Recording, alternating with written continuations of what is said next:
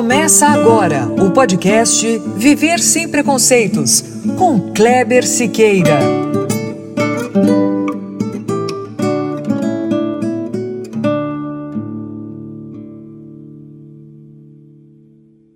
Muito bom, é isso mesmo. Começando agora o nosso podcast, episódio 30.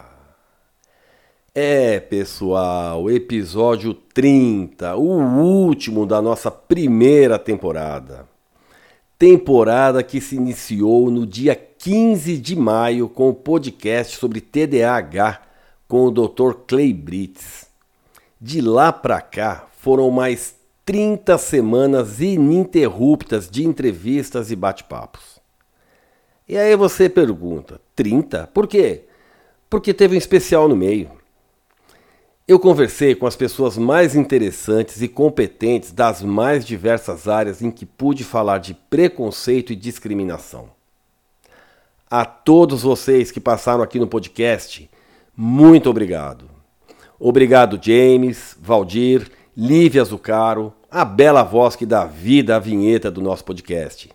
E claro, obrigado a vocês que estão nos ouvindo em todo o Brasil e também nos Estados Unidos, Alemanha, México, Irlanda, França, Peru, Costa Rica e agora também em Portugal, Itália e Argentina. Sim, os nossos irmãos argentinos também agora estão ouvindo o podcast do Viver Sem Preconceitos.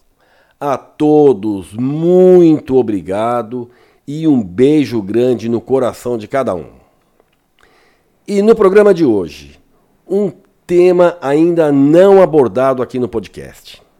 E eu acredito que ele deva estar entre os cinco grandes preconceitos e maiores discriminações causadas no Brasil: a aporofobia, ou a aversão a pobres, que se expressa pelo preconceito e pela discriminação contra pessoas pobres ou desfavorecidas economicamente. E para bater esse papo aqui comigo sobre um tema tão atual e tão urgente, não poderia ser outra pessoa senão o padre Júlio Renato Lancelotti, ou o padre Júlio Lancelotti.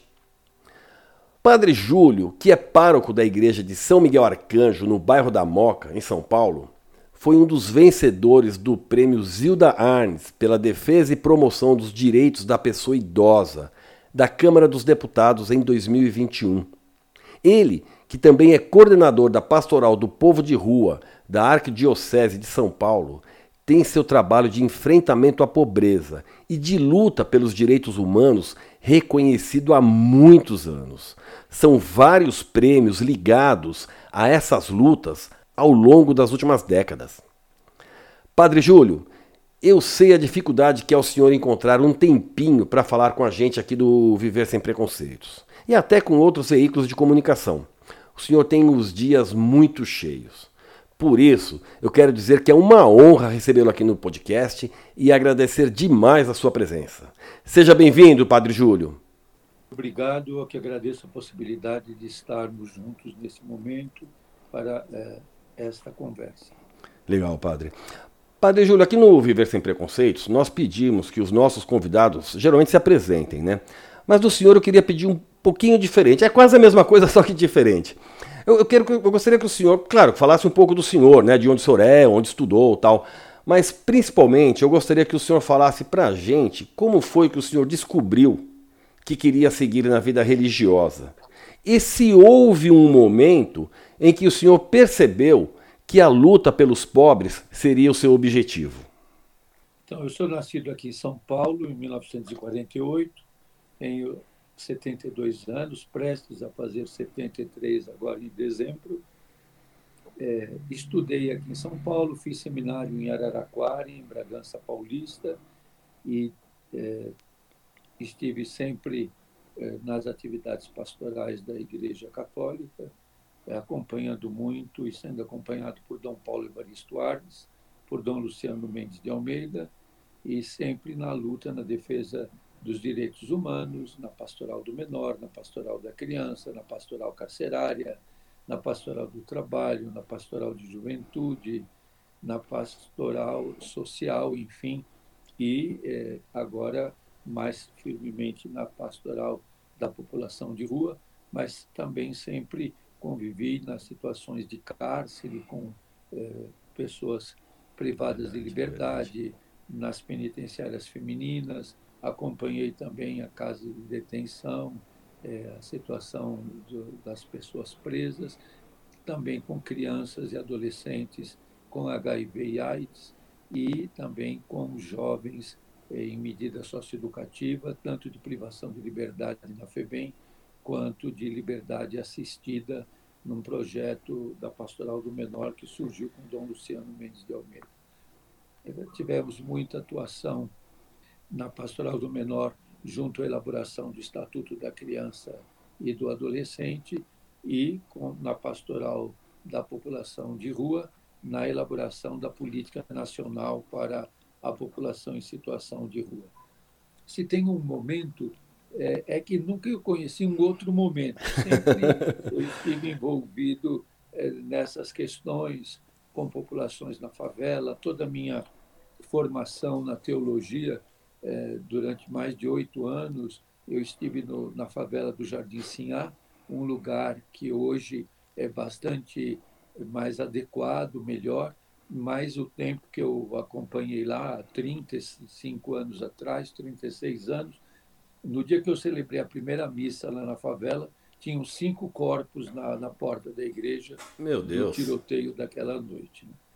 Então, é, sempre é, a minha atuação e a minha convivência foi nessas áreas, nas favelas, na periferia, é, com os cortiços, as habitações coletivas, a população em situação de rua, que eu acompanho e convivo há mais de 40 anos.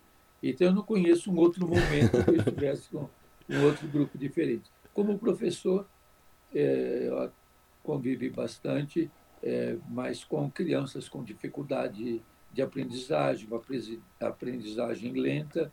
Trabalhei também na formação de professores e é, na, como professor assistente, é, dando aulas de história da educação, mas sempre muito voltados para uma história da educação também, da educação dos mais pobres, da educação como um desafio de uma educação libertadora, uma educação é, voltada muito dentro dos princípios do Paulo Freire, numa pedagogia do oprimido. O, o Padre Júlio, o senhor falou uma, uma coisa que mexeu aqui na, na, na, caixa craniana aqui, que eu já há muitos anos que eu não via falar da favela Sinhá.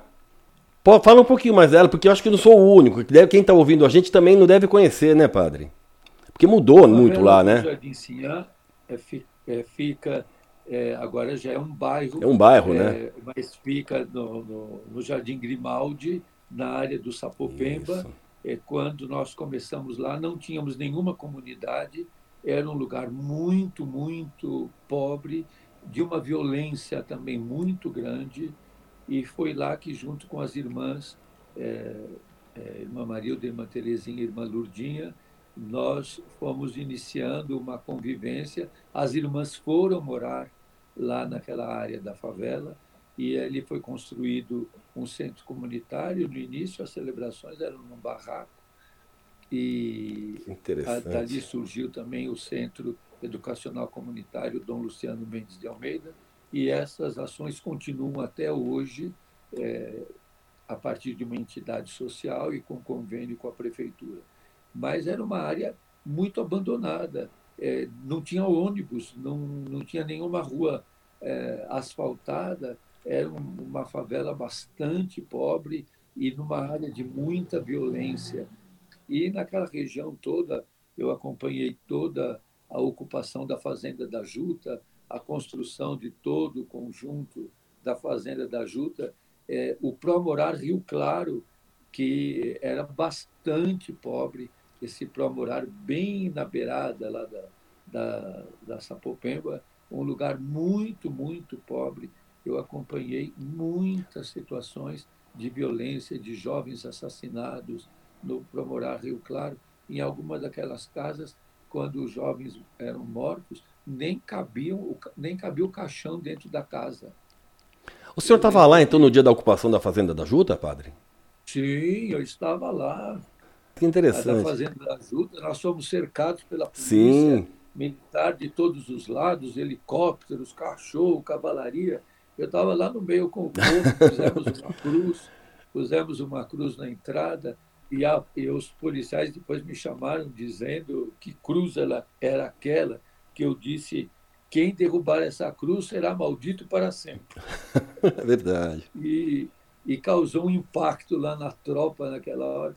Então foram momentos é, muito difíceis, a todas aquelas ocupações na, na, na, na Juta, em todas aquelas áreas, as desocupações, toda a luta que é muito marcada até hoje com a, com a população de rua, com a questão da especulação imobiliária. Sim. Realmente a força maior em São Paulo, a força mais decisiva hoje em São Paulo não é a indústria, é a especulação imobiliária. É eh, o mercado imobiliário e a especulação imobiliária que tem uma força aguda na cidade. Nós vemos hoje São Paulo em várias regiões. Estou recebendo agora informações do CEAGESP, da Vila Leopoldina, onde há uma ação imensa é, de é, é, violência contra a população de rua, que é muito grande no, no torno do, em torno do CEAGESP. A prefeitura acabou de fazer um censo da população de rua.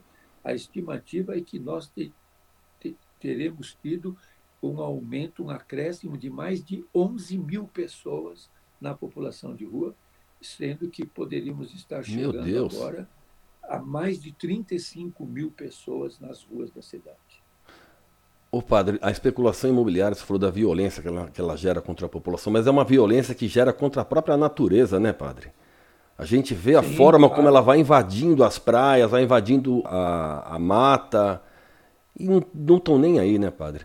Ô, ô, padre. Em São Paulo, a, a especulação imobiliária ela vai destruindo também a história da cidade é como se São Paulo não, não fosse, não seja uma cidade que tem uma história. Ela destrói a história da cidade. É pior que é verdade, né, padre? A memória da cidade. Agride o meio ambiente, abri, a, agride as pessoas, oprime os idosos, expulsa a população mais pobre dos bairros. É, é eu moro aqui no bairro do Belém. Nós estamos vendo agora aqui no bairro do Belém, é, parece que houve uma, um bombardeio em algumas ruas, porque as casas vão sendo todas derrubadas.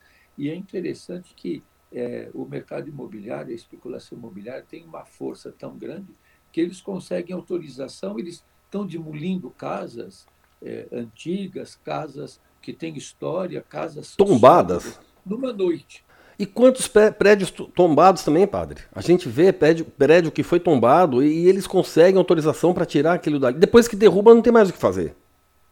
Não tem. E eles derrubam numa noite, no... isso eu vi na Exatamente, Moca. é muito rápido. É, a destruição da história é, é rapidamente e é, nós vamos construindo uma cidade é, com muita gente, mas de um isolamento muito grande as pessoas eh, vão ficando extremamente fechadas em bolhas, num isolamento muito grande, numa poluição que aumenta muito. A cidade não tem um sistema de água e de esgoto que aguente esse aumento tão grande, não se vê o impacto viário, são muitos os problemas. E o mercado imobiliário tem um inimigo muito claro, que é a população de rua quer que a população em situação de rua desapareça. Exato.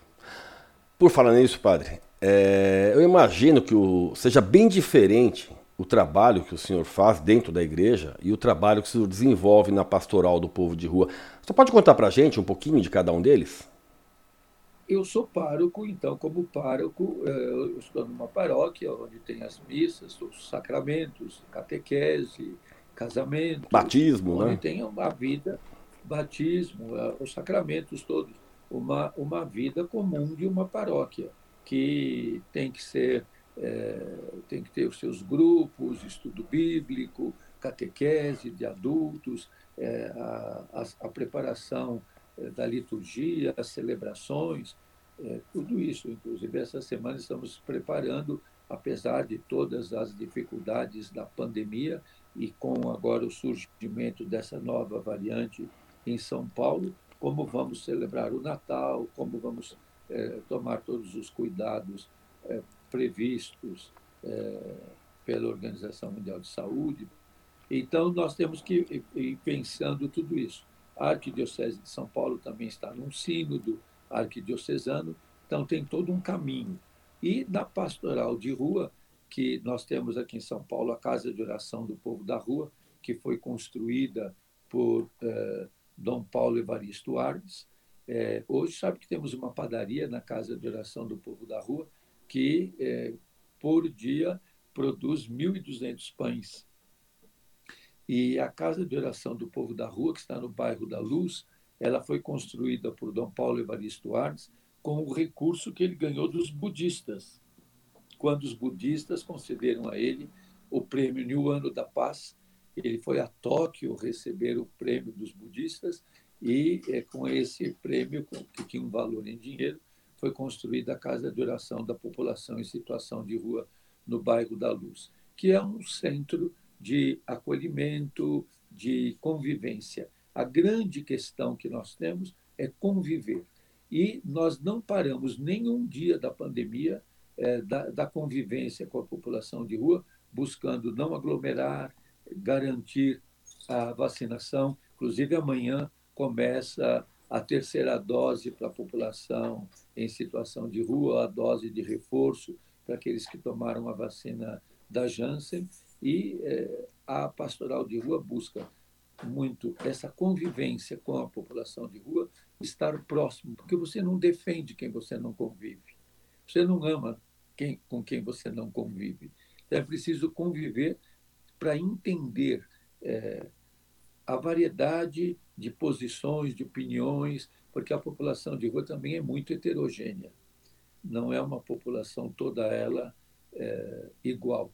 É, tem. Não é massificada, né, padre? Bastante, é, não é uma coisa só. Uhum. É, a prefeitura muitas vezes lida como se toda a população em situação de rua fosse toda a mesma coisa, o carbono um do outro. Né? A gente nem usa mais carbono, né? mas a cópia, não são cópias um do outro. Cada um é uma pessoa original. Perfeito. O padre, você falou agora em, em, em padaria e me fez lembrar de, da fome, né? Indo já para o lado da, da aporofobia, padre, a, a dor da fome é uma coisa cruel. E o senhor que convive com as pessoas em situação de rua, o senhor consegue perceber se para elas há alguma diferença entre a dor física da fome e a dor espiritual do desprezo com que a aporofobia trata essa população, padre? Olha, são, são dores semelhantes, próximas, uma às vezes consequência da outra, uma provocadora da outra. É, a, a dor psicológica, a dor afetiva, a solidão, o desprezo, o abandono, até nós temos colocado muito, e eu tenho recebido diferentes posições, na questão dessa campanha, que é uma epidemia pelo Brasil, não dê esmola. Eu ia comentar e, isso, padre. É, que é justamente a criminalização da pobreza. Exato. Dizer, a pessoa está exato. em situação de rua, não tem casa, não tem, não tem acesso à água potável. Exato. Você imagine, você, quando a gente fica sem água em casa, a gente fica preocupado é, até a reserva que você tem, você tem medo de gastar aquela reserva para não ficar sem água. Eu fico sem água toda noite, padre. É? Eu fico sem água, água de rua, eu fico sem água toda noite. Faz Sim. anos, anos é. e anos que isso acontece aqui comigo. Aqui, aqui no bairro onde eu estou, no Belémzinho também. Mas você vê, é uma aflição a gente estar sem água. Quando você está sem água na sua casa, quantas vezes você vai abrir a torneira pensando que tem água e, e, e não tem? Exato. Então, a gente faz reserva, é, a gente toma cuidado para não gastar excessivamente a, a, água que está na, na caixa. Então, o, a falta de acesso à água potável é dramática. Quantos bairros de São Paulo as, as famílias ficam sem? Agora, você imagine na rua, você não ter água para lavar as mãos, você não tem água para lavar o corpo, não tem água para dessedentar os animais, não tem água para se dessedentar. Então, é uma coisa muito terrível ficar sem água. É, então, a, a, pessoa que está na rua é uma dor muito forte. Eu vejo alguns deitados na calçada, é, assim que é, parece que eles vão é, desligando do, é, da vida, desligando do mundo. É, essa reportagem que saiu na Folha essa semana sobre as pessoas que comem lixo. Eu vi isso, padre, também. Revirando do uhum. E aí vem essas prefeituras que colocam, não dê esmola porque isso é a causa de ficar na rua. Eu não conheço, nesses 40 anos, ninguém que vive na rua por causa da esmola. A esmola é, às vezes, uma consequência de estar na rua, mas não é a causa. Eu não estou na rua porque a minha profissão é pedir esmola. E que eu ganho tão bem pedindo esmola, porque aí vem essas fantasias. Ah, a pessoa pede esmola, mas é dona de um apartamento. Ah, ela mora não sei aonde, não sei aonde. É, é, é uma série de, de, de, de fantasias e uma criminalização da pobreza. E querer que as pessoas desapareçam e, é, e que sejam encaminhadas de, de oportunidades. Eu não gosto muito dessa palavra, oportunidade. Que oportunidade? Numa sociedade meritocrática, racista, misógina, machista como é a nossa, numa sociedade extremamente competitiva e extremamente seletiva, o que significa dar oportunidade é, para pessoas que estão no limite é, da existência. É, não tem o que, o que dizer que a população de rua aumenta, isso é um fato em todas as cidades, porque o nosso povo está empobrecido. Nós estamos numa inflação de dois dígitos, nós temos um déficit habitacional imenso, nós temos 13 milhões de pessoas desempregadas, não temos um programa de proteção social adequado, é, a questão da, da moradia é uma questão séria. Sabe que aquela proibição de despejos cessa agora é, no final desse ano. O ministro Barroso vai ter que tomar uma decisão agora e o Supremo Tribunal Federal para é, é, permanecer essa proibição de despejos e de reintegração de posse, embora ela, ela continue acontecendo. Sim. E a própria legislação não é, preconiza e não contempla as áreas rurais. Então, nós estamos vivendo um momento de crise humanitária de crise humanitária e um momento em que se culpa o pobre pela pobreza. Exato. E esse rechaço, essa porofobia, que é esse rechaço ao pobre. Eu não quero vê-lo, eu não posso vê-lo. É, e, eu tava, o senhor estava falando, né, da, é, houve um, uma onda gigantesca agora, né, da, nas cidades, né, porque tem denúncia em Pouso Alegre, em Jundiaí, em Florianópolis, em todos, em várias cidades tem denúncias. E, e, é, uma, e é um ataque, padre, de uma forma tão agressiva, né, porque são panfletos, outdoors, e eles usam uma linguagem subliminar que, mostrando que quem dá esmola comete um erro. Ou seja, eles atacam quem pede esmola e quem dá esmola. Ou seja, se você vai dar esmola, você fica com, com medo de estar tá cometendo um erro. É, é muito cruel a forma como eles estão, eles estão é, criando esse, esse sistema de aparofobia. Em relação a essa questão da esmola, é de que a esmola é uma decisão de foro íntimo. O Estado não pode tutelar a tua consciência. Não é o Estado que vai dizer para você se você dá esmola ou não. Agora, se tem gente pedindo esmola, é porque não há proteção social. Porque esses que dizem, ah, mas isso facilita a vida, a pessoa fica na rua, eu, sugeri a essas pessoas, fiquem oito horas num farol, debaixo do sol quente, debaixo de humilhação, de xingamento, é, para ver qual é o ganho que você tem ali e, e, é muita gente, você vê que agora a quantidade de pessoas com placas é muito grande. Isso é sinal, isso é bíblico. A presença do pobre é um sinal da ausência de Deus. E, ao mesmo tempo, um anúncio da presença de Deus. Mas é uma negação da presença de Deus. Sabe que um, um senhor é, de um restaurante de Santa Catarina ele disse: quer pedir esmola, volte para o Nordeste. Eu vi também isso essa semana, padre. É, eu, eu, depois essa pessoa até saiu do, do, do, do Instagram, porque as pessoas não pensam é, que falar dessas coisas, essa discriminação, esse preconceito, são criminosos. É, eu não estou dizendo, quando eu digo isso, que é para a gente fazer campanha de dar esmola. Sim, perfeito. Porque quem dá esmola é o poder público. Ele que é o grande é, que dá esmola. É, o, dos cofres públicos, no dinheiro público, ele que dá esmola. Você vê como está chorado esse, é, essa Bolsa é, Brasil, não sei como é que chama, de 400 reais. Quem receber 400 reais tem que escolher entre morar ou comer. Não consegue fazer as duas. Não dá para fazer as duas coisas. E esse é um fenômeno que está acontecendo em São Paulo. Há algumas pessoas que ainda mantêm um lugar, mesmo que bastante inadequado, para morar, elas dormem ali, mas durante o dia vão para a rua para conseguir alimento, para conseguir comida. E é, não dá para fazer as duas coisas. Então, é, existem possibilidades que o projeto da, da renda básica ele foi aprovado, ele não foi regulamentado. Existem cidades que têm feito essa experiência da renda básica, esse projeto que foi do senador Eduardo Suplicy. Ele foi aprovado, mas foi sancionado, mas não foi é, é, regulamentado. Então, é, existem pouquíssimos municípios que têm esse programa já, já estabelecido. Mas nós não temos uma forma de proteção social clara que envolva a proteção social, tem que abranger a moradia, a alimentação, a saúde, a, é, a é condições de vida digna para a população. Nós vivemos, e acho que esse é um sinal de aporofobia muito forte, uma desigualdade brutal.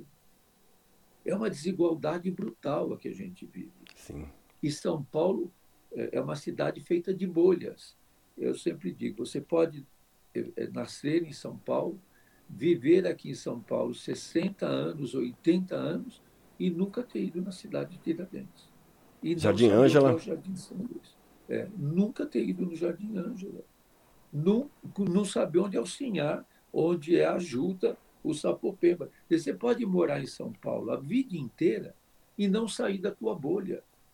Exato. Você pode viver ali nos jardins e desconhecer o que é, é Santa Cecília, que está ali no centro mesmo. Padre, Os tem. baixos do, do Minhocão. Eu conheci gente com 21 anos de idade, padre, que não sabia como pegar ônibus. É, pois é. Pois é. E nós temos muita gente em São Paulo que nunca andou no metrô nem no ônibus. Exato. E, e, e, ao preço que estão as tarifas, quanta gente não está conseguindo também, não porque não queira, mas porque, porque não, não consegue, não consegue é, manter. O transporte muito caro, a alimentação muito cara. Então, são todas situações que vão tornando a, a vida quase que impossível. E e o que eu digo muito em relação à população em situação de rua, é como que uma pena perpétua, porque dificilmente essas pessoas vão sair da condição de miséria extrema em que estão. E me chama muita atenção ver como esses corpos estão maltratados, os pés arrebentados, as mãos grossas, o rosto queimado, desfigurado. Então, é um sofrimento é, atroz, é um sofrimento muito grande, permanente, contínuo, e que é, não temos perspectivas de mudança. E todas as ações do poder público são de tutela, não levam em conta a autonomia dessas pessoas. Então, é um, é um intrincado de coisas e é, essa aporofobia que vai se tornando aguda na cidade onde há tanta desigualdade. E é interessante que o próprio livro da filósofa eh, Adela Cortina, que eh, se chama justamente Aporofobia, é um desafio para a democracia. Sim. Porque eh, se fala tanto de democracia, mas a desigualdade e o rechaço aos pobres coloca em xeque e, e, e contesta a nossa, é, o nosso discurso de democracia. Padre, o senhor falou agora, né, do rapaz que comeu lixo, né? É, sabe qual é o meu medo? É, é, em cima dessa, dessa, dessa matéria, que eu também li, ele, ele diz né, que ele passou mal, mas que isso não acontecia mais porque o organismo dele tinha se acostumado a comer lixo. O meu medo, o Padre Júlio, é que a sociedade já, já esteja se acostumando a isso. E ver gente comendo lixo pode passar a ser apenas mais uma triste realidade. Sabe por quê, Padre? Porque, sinceramente, eu, eu não consigo ver boa vontade política em nenhum ponto tá, para melhorar essa situação. Muito pelo contrário, que a gente está vendo essa recente onda de aporofobia nas cidades. Isso me preocupa e me dá um pouco de medo, sabia, padre? É, é uma banalização. Isso, essa é a palavra, banalização. É uma banalização. Assim como há uma banalização da violência, amanhã faz dois anos do, daquele é, assassinato dos jovens em Paraisópolis, e até agora não tem resposta nenhuma até agora não, não aconteceu nada. Então, é, é uma banalização da violência e uma criminalização das vítimas. Aqueles que são vítimas são os culpados. Porque vai perguntar: o que, que aquele jovem estava fazendo lá? O que, que ele foi fazer lá naquela hora? Coisa boa ele não estava fazendo. Nós temos todo um discurso preparado. Ah, se fosse Exato. um anjinho, é, não, não, não estaria lá então, é, a, nós temos toda uma lógica, e isso que eu tenho insistido muito, de que esse sistema capitalista neoliberal ele também é uma epistemologia. E nós pensamos de maneira porofóbica, nós pensamos de maneira neoliberal. E isso não é porque eu quero por maldade minha, isso entra em nós. Isso entra em nós. E a Della Cortina coloca como isso é uma forma de pensar e que isso faz parte da nossa é, maneira de ser e como é que nós temos que combater a, a pobreza, a miséria, para que é, a desigualdade seja superada e as pessoas possam conviver umas com as outras sem esse rechaço, sem essa criminalização e, e sem esse aspecto punitivo de que a pessoa é punida e leva a todos nós a uma questão de indiferença. Você veja o que está acontecendo no mundo agora. Por que, que a, na África, embora diz que já o, o Omicron estava na, na Europa eh, antes de ter sido anunciado na África, mas foi visto como um problema da África. Mas por quê? Agora a China anunciou que vai mandar não sei quantos bilhões de doses, se são 3 bilhões, 2 bilhões, de doses de vacina para a África. Já devia de ter isso já devia de ter, ter sido feito faz tempo. Por que não foi feito? Por que, que a, a, a, o índice de vacinação na África é tão baixo? Porque os países ricos compraram todas as vacinas e até desperdiçaram, porque você veja, na Europa a situação difícil é, é dos negacionistas, dos que não estão tomando a vacina porque não querem. Uhum e eh, o povo africano foi relegado. E a África está outra vez eh, surgindo o, o ebola e além de, dessa situação do Covid-19. Mas aí que está aquilo que o Papa Francisco eh, insistiu tanto. Ninguém vai sair disso sozinho. Ninguém vai sair disso sozinho. Nós não vamos sair da miséria sozinhos. Nós temos que sair em, em conjunto, no bem comum, com, com todo uh, o grupo humano. Assim como para sair da pandemia, tem que ter uh, o nível de vacinação uh, para todos. Por isso que alguns grupos, como o próprio Papa Francisco, se colocou pela quebra das patentes. Você vê os poderosos lá se reúnem, mas se reúnem para quê? Para impedir voos e não é a questão de impedir voos que vai resolver, mas a vacinação. Exato. A vacinação é massiva do nosso povo, do povo africano, de toda a humanidade nesse momento. E mudar o esquema de desenvolvimento que nós temos, que é um esquema de desenvolvimento extremamente competitivo, meritocrático, é, exclusivista, individualista, e a desigualdade só aumenta. E a desigualdade fomenta a porofobia. Padre, é, é, o que eu discuti essa semana também é, com relação a essa questão da África. Né? Ao invés de se, dos países se unirem para discutir como vamos resolver o problema da África, o que, que eles fizeram? Vamos fechar a África lá, deixar que eles morram lá. É, é, foi exatamente isso que foi feito, né, padre? Porque assim, fechou, não, ele, ninguém recebe mais ninguém da África. Ou seja, eles que morram lá. Ao invés de se discutir como nós vamos resolver o problema deles, não, se discutindo como. A, a, o que me passa um pouco, o senhor até comentou também antes um pouco, nós vivemos em bolhas, né? Além das bolhas, eles estão pensando em bunkers, né? Quer dizer, ou seja, eu vivo num, numa bolha aqui, eu estou bem, estou tranquilo, não sei o que é pobre, e aqueles que estão preocupados com a disseminação de doenças estão pensando em bunkers, ou seja, ninguém está pensando em curar o mundo. Eles estão pensando em se salvar.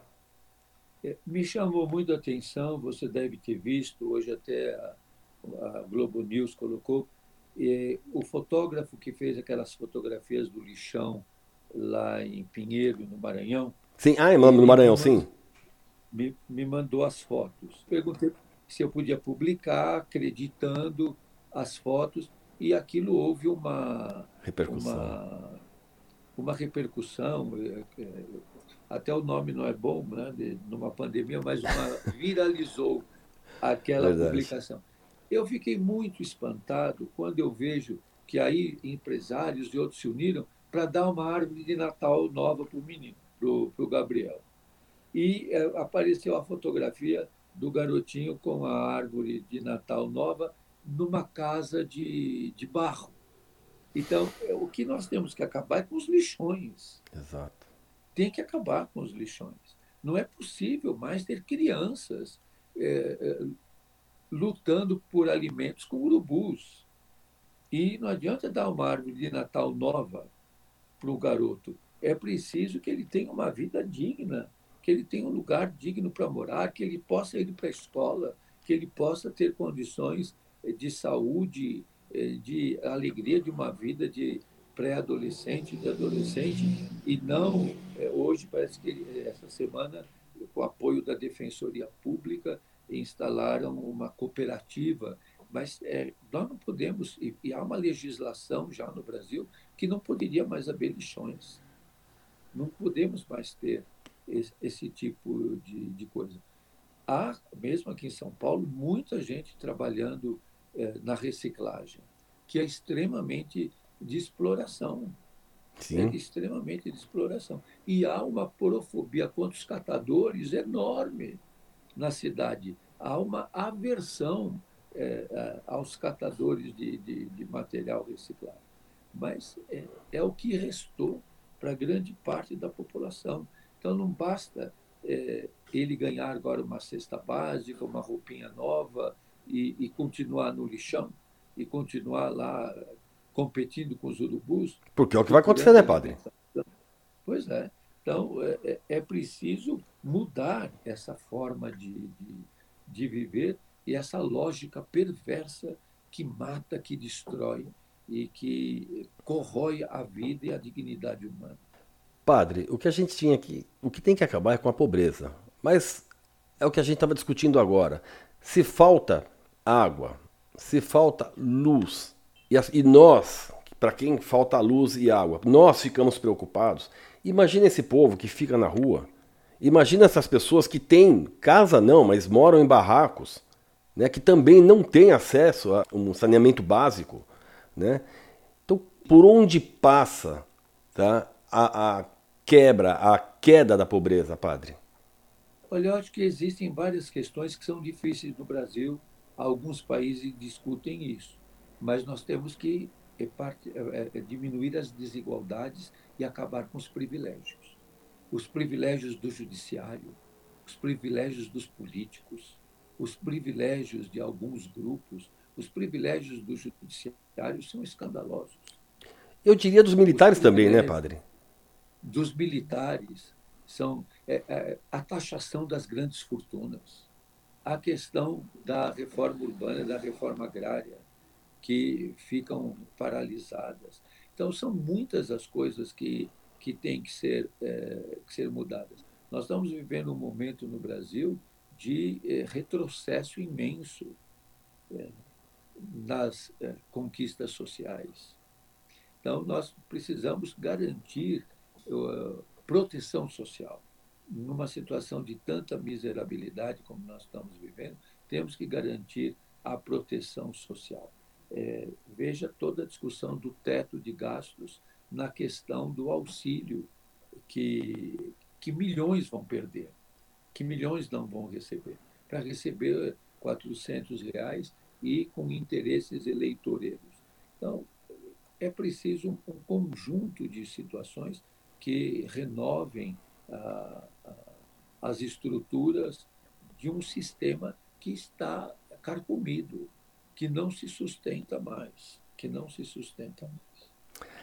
Padre, a gente está falando agora numa questão política, né? Mas eu, numa outra questão social, eu quero, eu quero fazer uma provocação aqui. Eu, no programa da Cristina Angelini, é, eu vi o senhor dizer que a Eucaristia é Deus que se faz comida para nós. E aí, padre, eu fiquei pensando, não seria uma essa essa frase sua, né, de Deus, não seria uma metáfora daquilo que Deus espera do homem? Ou seja, da mesma forma que Deus se repartiu, nós também podemos nos doar, oferecendo uma vida com mais empatia? Sem dúvida, isso realmente é, é uma necessidade.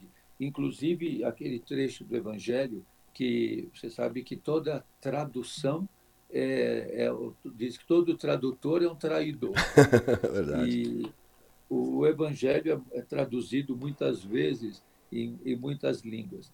E naquele texto do Evangelho que os discípulos falam para Jesus, mas tem muita gente aqui não tem pão para dar para todas essas pessoas, não temos como alimentá-los. Jesus, eh, na tradu nas, em algumas traduções, diz: Dai vós mesmos de comer. É, o que Jesus está dizendo no original grego é: Dai-vos vós mesmos de comer. Isto é, sejam alimento para a vida do povo. Você. Sejam o pão que alimenta a vida das pessoas. E é, esse, é, esse é o testemunho de Jesus. Isto é o meu corpo, tomai e comei. Nós nos alimentamos de Deus, para que sejamos alimento para os outros. É, tem um livro que saiu agora há pouco nos Estados Unidos, que se chama O Mal do Século, A Solidão. A solidão. E, e que fala das micro-relações. Todos os dias de manhã eu vivo a experiência de partilhar o pão com os irmãos em situação de rua. E o pão que é feito na padaria da casa de oração do povo da rua. É muito interessante. É, quando eu, a gente termina o café, eu sempre eu tenho um carrinho tipo desse de supermercado grande que eu vou com uma caixa de pão dentro dele mesmo indo embora. É muito interessante. É, quantos vêm perto de mim e dizem: posso pegar mais um pão? E todos pegam dois, ninguém pega um. Todos falam, posso pegar mais um?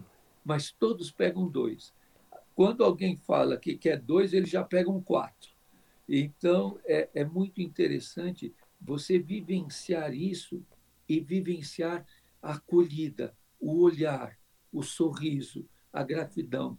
Hoje, quando eu saí eh, com o carrinho voltando para a igreja, eh, eh, eu faço sempre o mesmo caminho, tinha um deitado todo o corpo coberto, é, deitado de bruços na calçada, é, com muita coisa em volta, os tênis dele muito arrebentados. Eu sabia quem era por, pela cor de uma roupa, de um, uma blusa que ele tinha posto para pôr a cabeça em cima. E eu parei ali, até eu pus a foto dele, que alguém fez a foto na hora, e, e tem a foto no, no meu Instagram hoje eu parei, olhei, reconheci que era ele falei, é o meu amigo que está deitado aí. E falei, oi, irmão. Ele logo levantou, acordou meu atordoado e, e a, o primeiro gesto dele foi sorrir. E ele batendo assim no coração, no peito e fazendo, estamos juntos. E eu falei para ele: Você já comeu? Ele falei: Você quer pão? Ele queria pão. O sorriso dele, é, é, de ser reconhecido, de ser visto, Exato. de alguém se, olhar para ele, se preocupar com ele. E ele acordou uh, quando eu falei: É o meu amigo que está deitado aí. Que eu reconheci a blusa pa que, é, Padre que, Júlio, que ele usa sempre. Eu lembro de uma entrevista de uma ex-moradora de rua o Jô Soares. Isso já tem uns 15 anos. Ela disse que a pior coisa que acontecia para ela nas ruas não era a fome e nem o medo. Era o sentimento da não existência, um sentimento que ela tinha de não existência. As pessoas olhavam na direção dela, mas ela sentia que ninguém estava vendo. Como se o olhar das pessoas atravessasse o corpo dela. É exatamente isso que o senhor está falando, né, padre? Você sabe que algum tempo atrás, é, aqui na Unidade Básica de Saúde, no Parque da Moca, os moradores de rua dormiam ali nas mar, na marquise. Isso causou um monte de problema. Várias vezes a GCM foi para tirá-los, jogavam água neles. Foi uma, luta tremenda até que o parque fechou todo, cercou todo para ninguém mais entrar. Pra... E eles tiraram os moradores de rua de lá. Mas é, eu estava ali com eles muito é, discutindo aquela questão de ter um lugar adequado, para que eles ficassem, de não serem tratados com violência, com negligência.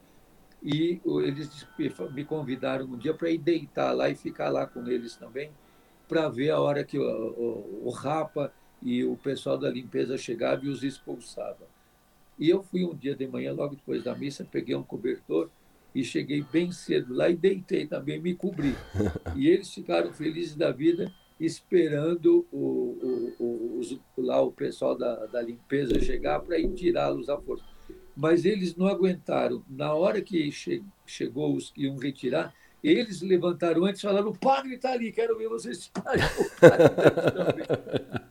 Mas um deles falou uma coisa para mim que me impressionou demais. Porque depois eu fiquei ali sentado com eles, eles fizeram lá um café, eu levei também pão, algumas coisas para nós comermos juntos. E várias pessoas passavam ali do bairro para ir na unidade básica de saúde e um deles falou para mim: O senhor está vendo, padre? Os seus paroquianos passam aqui. Nem o senhor eles reconhecem aqui. Eles não viram que é você que está aqui. E é verdade. E são os seus paroquianos. E aquilo me marcou demais, porque todas as pessoas que passavam ali, muitas eu conhecia, nenhuma deles, é, das, dessas pessoas me viu ali sentado. Porque não olha para eles. É, eles não são vistos. A não existência. Ô, ô padre, eu tô com uma coisa na cabeça que o senhor falou agora há pouco de Jesus, né? Jesus era pobre, né? E a gente, falando de aporofobia aqui, para muita gente é uma palavra nova. Só que a palavra pode ser nova, né? Mas o preconceito é velho. Sim. Padre, será que Seria errado dizer que Jesus também sofreu preconceito por ser pobre? Porque naquela época Olha, os preconceitos Jesus... também eram aos montes, né, padre? Sim. E, e Jesus sofreu preconceito e discriminação e, e raiva, e, porque ele teve muito conflito, e é interessante, com os religiosos, com a gente de bem da época dele. Porque ele comia com quem? Com os pecadores, com os publicanos, com os, o, o, os, é, os rejeitados.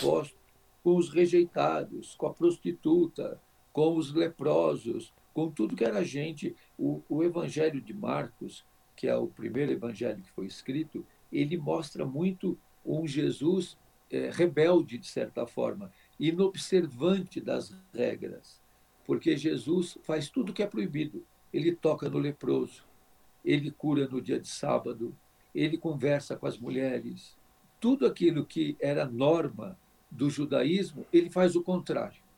E até alguns dizem, mas ele podia curar os doentes na sexta, na quinta, na quarta, na terça, na segunda. Por que, que ele fazia no sábado? Justamente porque era proibido e porque era a norma religiosa. Por isso que Jesus pergunta para os religiosos: se o teu filho cair no poço no dia de sábado, você tira ele do poço ou deixa ele lá? Se o teu boi cair no poço no sábado, você deixa ele morrer ou você vai lá tirar? E as autoridades não sabiam o que responder para Jesus. eles ficavam com raiva Uhum. e eles tomam a decisão de matá-lo, porque ele começa a dizer coisas que o povo começa a pensar realmente. E, eh, e Jesus viola o sábado porque era o mandamento mais importante dos judeus na época de Jesus, porque era o mandamento que até Deus seguia. Porque no sétimo No dia ele descansou. uhum. Então até Deus seguia o mandamento do sábado. Por isso ele era o mais sagrado de todos. E Jesus justamente rompe com eh, essa sacralidade para mostrar outra sacralidade, a da vida. Perfeito. Padre, você falou de religiões aí. Eu me desculpa, vou até fugir um pouquinho do nosso tema. É, mas com, com o senhor aqui também não posso perder essa oportunidade.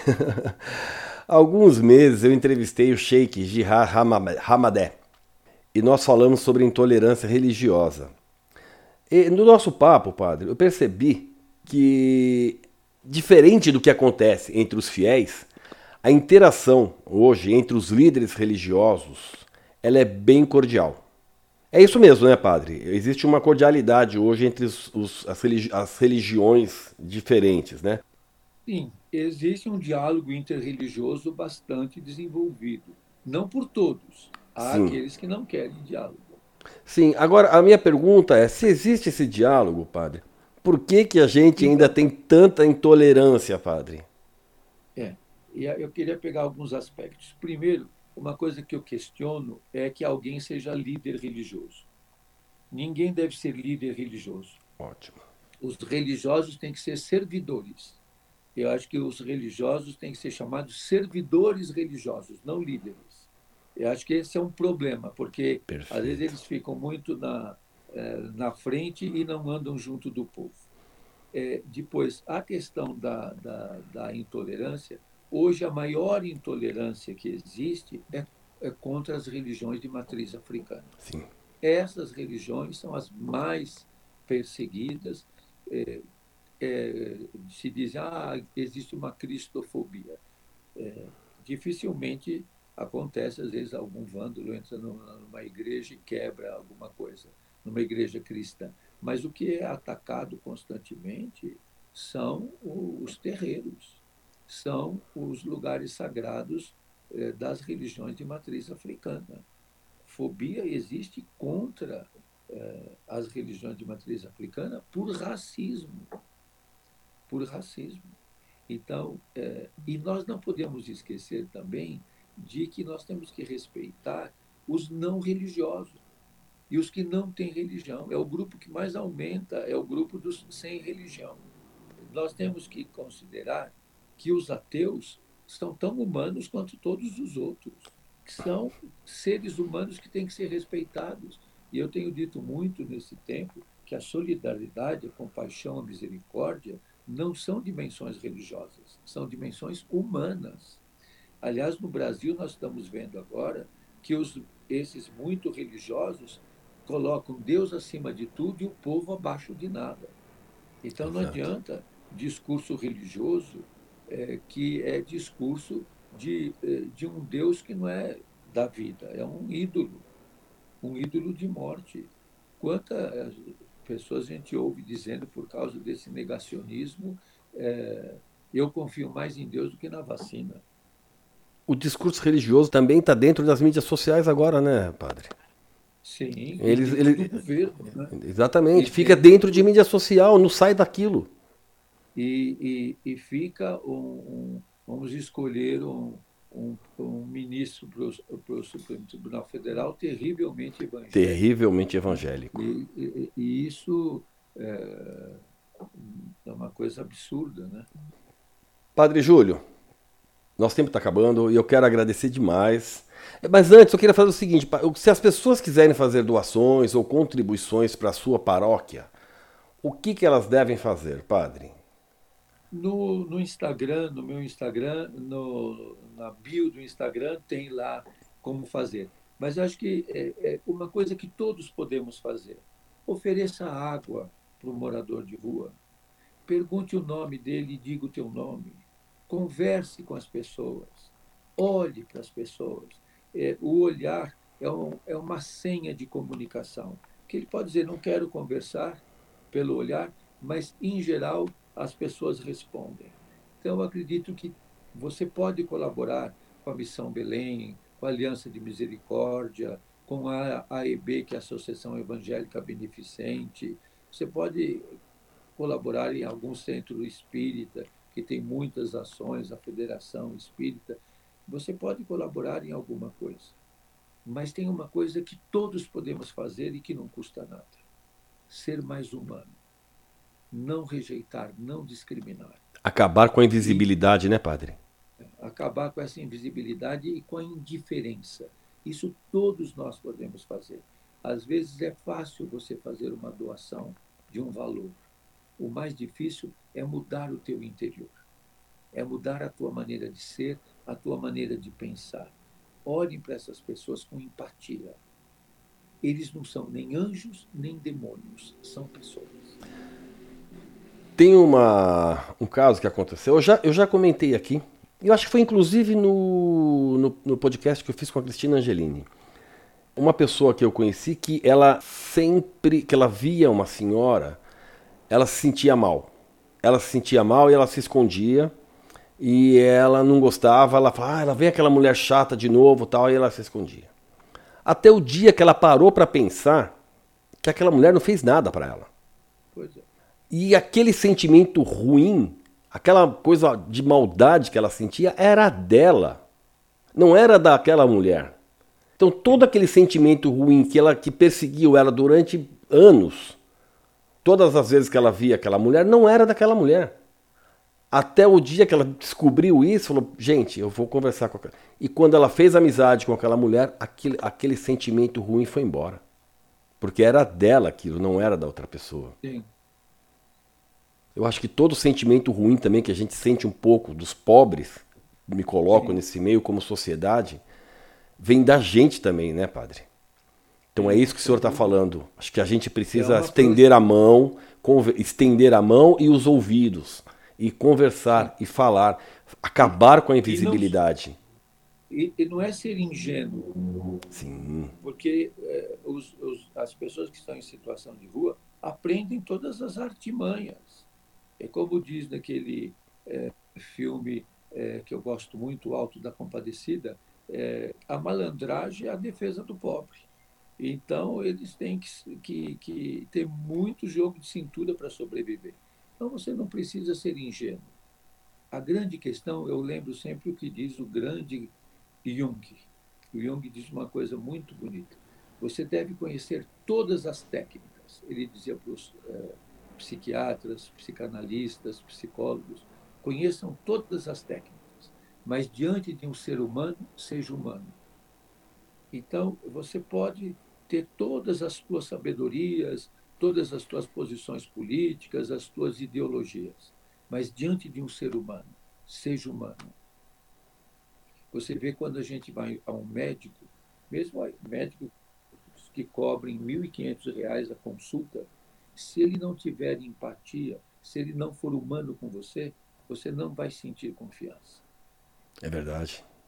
É verdade. E quanto mais você próximo tem... ele se mostra, mais a, mais a gente se sente confortável, né, padre? Exatamente. E assim na comunicação, você demonstra eh, proximidade, empatia, é, assim em todas as áreas. Você veja é, é, um caixa do banco. A gente agora vai mais no caixa eletrônico. Uhum. Mas é, os idosos, eu lembro é, quando eu comecei a receber a aposentadoria, é, eu sempre ia no mesmo banco, na mesma caixa. E ela, uh, um dia ela falou, a, a caixa falou para mim, senhor Júlio, o seu RG está muito antigo. O senhor tem que ir lá fazer uma fotografia, fazer um RG novo, porque vou dizer uma coisa para o senhor. Se o senhor voltar o mês que vem aqui com esse mesmo RG é tão velhinho como está esse aqui, eu não vou lhe pagar mais. então, até é interessante que até quando você tem o relacionamento com, com o caixa, veja, por exemplo, se você vai no supermercado. O senhor foi lá e fez, né? Agora está ficando tudo é, é, automatizado. Mas até a, o caixa do supermercado, você percebe se ele é indiferente com você. Sim, é verdade. ou se é uma pessoa que está ali o dia inteiro fazendo aquilo, é, as pessoas passam a ser objetos para ela. Mas é, você percebe se aquela pessoa, apesar de tudo aquilo, ainda tem um, um, um olhar humano para você. É, se você cumprimenta, se você diz uma palavra é, para as pessoas que sejam humanizadoras, que se importem, que você é importante para mim, eu não sou indiferente a você. Isso até no entregador que vem trazer coisas delivery na porta da tua casa. E o senhor falou uma coisa interessante, padre, que é com relação aos médicos, porque me fez lembrar que eu nunca tinha pensado nisso. Como isso aconteceu comigo, que hoje meus filhos já são crescidos, né? Mas com os meus amigos também. Sempre que tinha que passar com um pediatra, a conversa dos pais de criança é sempre a mesma, né? Aquele pediatra é legal, ele é bom, mas ele é tão seco. Ou seja, é, é perceptível, né? Ou seja, por melhor que ele seja, ele é. Porque para tra tratar com criança, não dá para ser tão seco. E a mesma coisa eu digo de veterinário, padre. Né? Para você tratar com, com, com, coisas que. com o seu animalzinho ou com a sua criança, você, tem que ter dom, você tem que ter tato, carinho. Você sabe que eu uso muito exemplo do, na questão da população de rua. É, duas coisas que me chamam a atenção. Muitas vezes dizem assim, os moradores de rua são muito agitados. Eu falo assim, vai numa reunião de condomínio para fazer sorteio de vaga na garagem. Para ver como é que o povo se comporta. Quase que se matam e, muitas acabam na delegacia. E a outra coisa, tem eh, às vezes eh, prefeitos, prefeitas que dizem, ah, mas a gente fez um albergue que tem até canil vai num condomínio de luxo ver se alguém do condomínio deixa o cachorro no canil. Imagine é que no condomínio é tivesse um canil na portaria e você entra com o teu cachorrinho e põe no canil. Aham, uhum, sei. Ninguém Ninguém. Põe, mas o morador de rua tem que pôr. É verdade. Então, nós usamos parâmetros é, é, é interessantes que uns são para nós e outros para o outro. Então, o morador de rua tem que se alegrar e, e ficar feliz de pôr o cachorrinho dele no, no canil. Mas o, o, o que mora no, no condomínio não. não tem. Aliás, não tem nenhum condomínio com canil. Eu não conheço nenhum. Eu também não. Todo mundo leva o cachorrinho para o apartamento. Padre Júlio, muito obrigado. Eu sei que demorou quase dois meses aí para a gente poder conseguir. E graças né, a Deus e também graças a Cristina Angelini, né? Tudo deu certo. Né? Aliás, Cris, beijo grande. Muito obrigado pela força aí, Cris. E Padre Júlio, muito obrigado pelo bate-papo. Foi uma honra receber o senhor aqui justamente no nosso último episódio da primeira temporada. Muito obrigado, Padre Júlio. Obrigado, eu que te agradeço muito. Um abraço para a Cris também. Até mais, padre. Bom, e depois desse bate-papo gostoso com o padre Júlio Lancelotti, eu me despeço. Para todos vocês que nos acompanharam até aqui, muito obrigado. Espero que, como eu, tenham gostado. De qualquer maneira, se você gostou ou não, vá lá nas redes sociais ou no site e deixe o seu comentário. Se gostou, conta por quê se não gostou, fala pra gente o que aconteceu. Mas comente, faça sua crítica, não deixe de interagir. E também não deixe de seguir o Viver Sem Preconceitos no Instagram. O endereço é o mesmo do Facebook e do Twitter, arroba Preconceitos. Curta, comente, compartilhe. E não se esqueça, sempre que você for falar algo para alguém, Pense se vai ajudar a construir, porque se for para destruir, fique em silêncio. Bom, gente, é isso. Semana que vem eu não estarei aqui. Agora, só em 2022, com a segunda temporada do podcast do Viver Sem Preconceitos. E se prepare, teremos novidades. Não sei se todas aquelas que eu desejo, mas alguma coisa diferente vem aí.